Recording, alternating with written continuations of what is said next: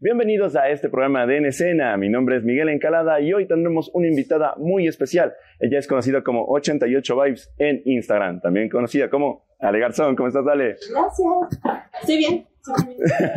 sí, te veo un poquito nerviosa, pero... Estoy nerviosa la cámara, lo no, tranquilidad, tranquilidad. Bueno, quería que nos cuentes más o menos cómo fueron tus inicios dentro de la fotografía.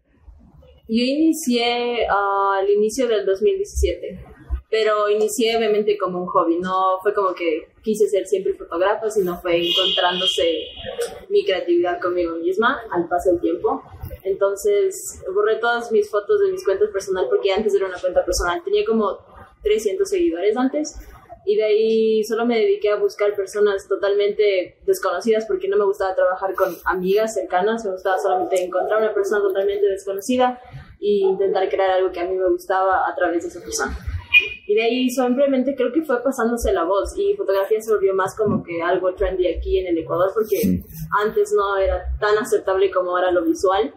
Y básicamente ese fue mi Mi cámara tuve porque estudié en la UDLA animación y, multimedia y desde ahí conseguí mi cámara. Entonces esa fue mi primera cámara, semi profesional. He estado revisando tu trabajo y veo que buscas imprimir mucho a veces lo social y también eh, el tema de la salud mental. Pero quisiera también eh, hablar más o menos qué también buscas aparte de ello en tu trabajo. Como, ¿Cuál es tu objetivo en las fotografías que tú tomas? Creo que más que todo para mí ha sido una forma también igual de sanarme internamente hacer fotografía.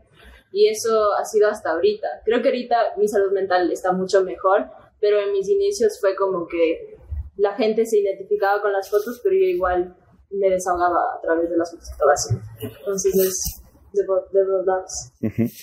Eh, si tú pudieras tomar un momento de tu vida, cualquiera, dices el más especial de todos, ¿cuál quisieras fotografiar? El, el, más especial que he tenido literalmente ha sido perderme en Nueva York. Ese ha sido el más especial porque no tenía batería, o sea, es como un poco trágico, sí, pero conocí un montón en tan poco tiempo, en un día entero conocí un montón de cosas y a veces no es necesario fotografiar todo lo que veo, sino más o menos estar en el momento. Entonces, si yo pudiera haber fotografiado todo ese proceso de perderme y después ir a mi casa, hubiera sido deseado. Veo que viajas mucho para tomar tus fotografías. ¿Cómo han sido tus distintos viajes a los distintos países a los que has ido? No, no he viajado tanto, creo que más que todo he estado mudándome constantemente. Eh, cuando al menos los dos años que fui a Estados Unidos a vivir, me mudé constantemente y ahí también igual mi fotografía se como que se expandió al conocer otro tipo de personas también que no es de aquí. Entonces, sí. He visto también una, una, fotografía que a mí me llamó y me ha impactado también de, de tu trabajo, que es el de Black Lives Matters. Eh, ¿Cómo fue ese momento de tomar la fotografía en medio de todo lo que estaba sucediendo sobre esta lucha en contra del racismo? Creo que todo fue muy rápido, pero igual se vivió el momento como, ¿cómo se dice esto? Lo crudo que fue. La gente, um, el poder de, la gente igual y la energía de la gente sobre lo que querían expresar todos mientras dictaban, otros estaban pintados con lo que querían expresar. Todos dieron el espacio a los de la media que estaban ahí para que nosotros podamos como que fácilmente ponernos entre la gente y capturar esos momentos. fue, fue súper chévere. Fue único participar porque es algo histórico que no mucha gente tuvo oportunidad de vivir y documentar. Algo importante en tu fotografía es el tema de la salud mental. ¿Cómo tratas de mostrarlo? Porque es un tema un poco álgido por ciertas polémicas y todo ello. Sí. Pero ¿cómo tú tratas de mostrarlo? Yo creo que poniéndome vulnerable con mi trabajo. Esa es la única forma de tratar de demostrar algo así. Porque si uno no se pone vulnerable con el trabajo de uno, ¿cómo puedes eternamente como expresar lo que estás sintiendo?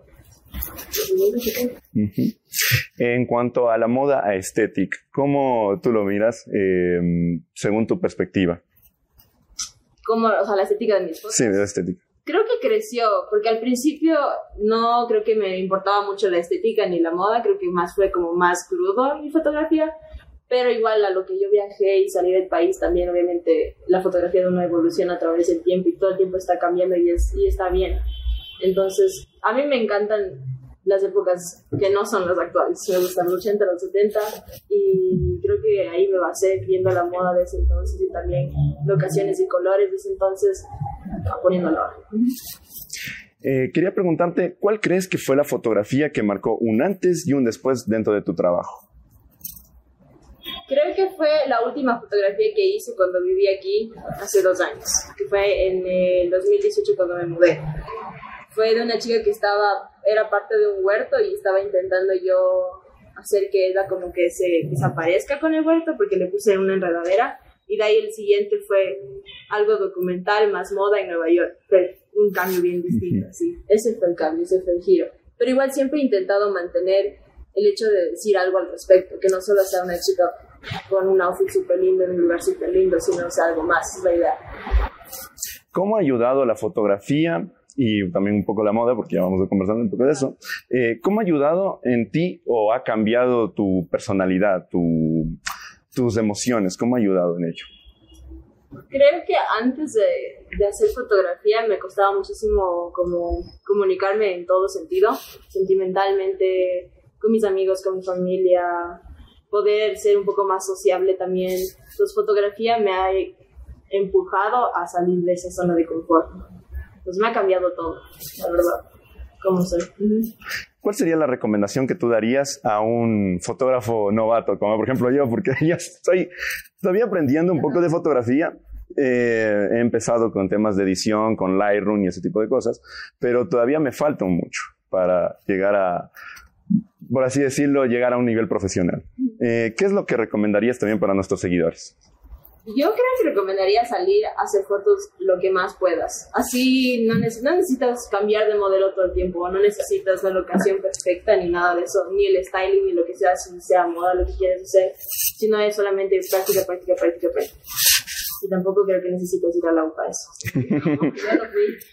ya. Em, en cuanto a um, los retos que tienen los fotógrafos actualmente, ¿cuál crees que es el reto actual que tiene el fotógrafo? Creo que poder demostrarse auténtico a través de la foto que están haciendo.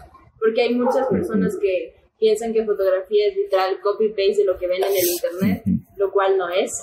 Y todos los fotógrafos que son súper famosos es porque literal son ellos mismos responsables de su trabajo. Y es bien difícil lograr eso. Pero es un proceso, así que todo bien. ¿Cómo ha sido tu trabajo dentro de esta pandemia, este contexto que estamos viviendo, que es súper complicado, el tema de tomar fotografías y todo Creo que se complicó un montón. Yo creo que me bloqueé más que todo. Creo que todas las personas que hacemos visuales se bloquearon. O sea, um, lo de FaceTime shooting fue algo innovador, pero al final el trending pasó así, porque es complicado, porque uno tiene el control sobre todo en su propio espacio, entonces intentar que la modelo haga todo eso es súper complejo. Pero fue chévere porque uno se reta a poder direccionarles mejor, a poder comunicarte mejor con tu modelo, que muchos fotógrafos como que les paran ahí en un fondo blanco. Y tener comunicación con ellos y hacerles sentir cómodos antes del shoot es muy importante. Entonces creo que en ese punto me ayudó muchísimo la pandemia. pero sí, sí es complicado, la verdad, en todo sentido una de los videos que me llamaba mucho la atención, bueno, en esto en tu caso, en tu cuenta personal, es uno que tienes una intimidad con tu novio, que es súper bonita, es una foto en donde, es un video, en donde tú estás eh, con, con, con, tu novio ahí sentados, los dos juntos, y es muy bonito porque muestra esa cotidianidad. Eh, la pregunta iría, ¿cómo marcas esa cotidianidad en el amor? O sea, dentro de una fotografía. A través de una foto de una pareja. De una pareja o eso. Yo creo que las personas cuando toman fotos a parejas piensan que también es como en una modelo y es totalmente, la dinámica es totalmente distinta, porque eso es lo que uno intenta representar, el amor. Entonces, siento que hacerle a la pareja hacer algo que ellos normalmente harían en su día y a través de lo que están haciendo, tomar fotos para que se vea súper como chill, sería, es lo mejor para mí. Eso me pasa en parejas y en cosas de matrimonio, lo que sea. En cuanto al tema de edición de fotografía, eh, hay muchos que dicen que no, yo no meto edición en las fotografías y eso. Hay cierta polémica con ciertos fotógrafos, ¿no? Que tienen cierta naturalidad en sus fotos y todo eso.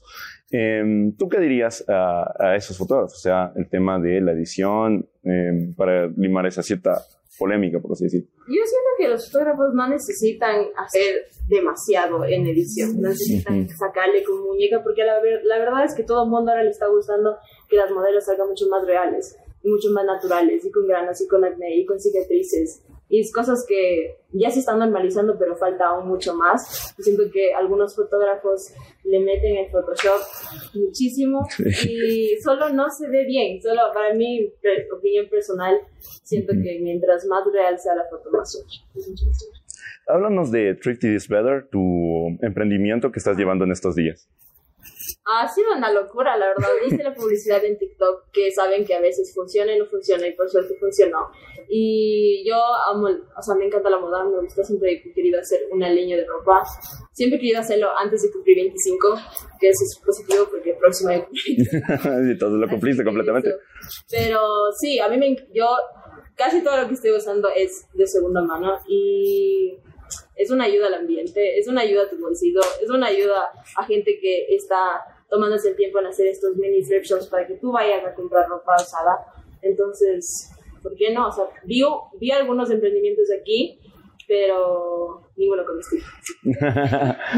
y bueno, ahí puedes también hacer una, un, un llamamiento a todas las personas para que también eh, te sigan a través de Treat is Better. Sí, también.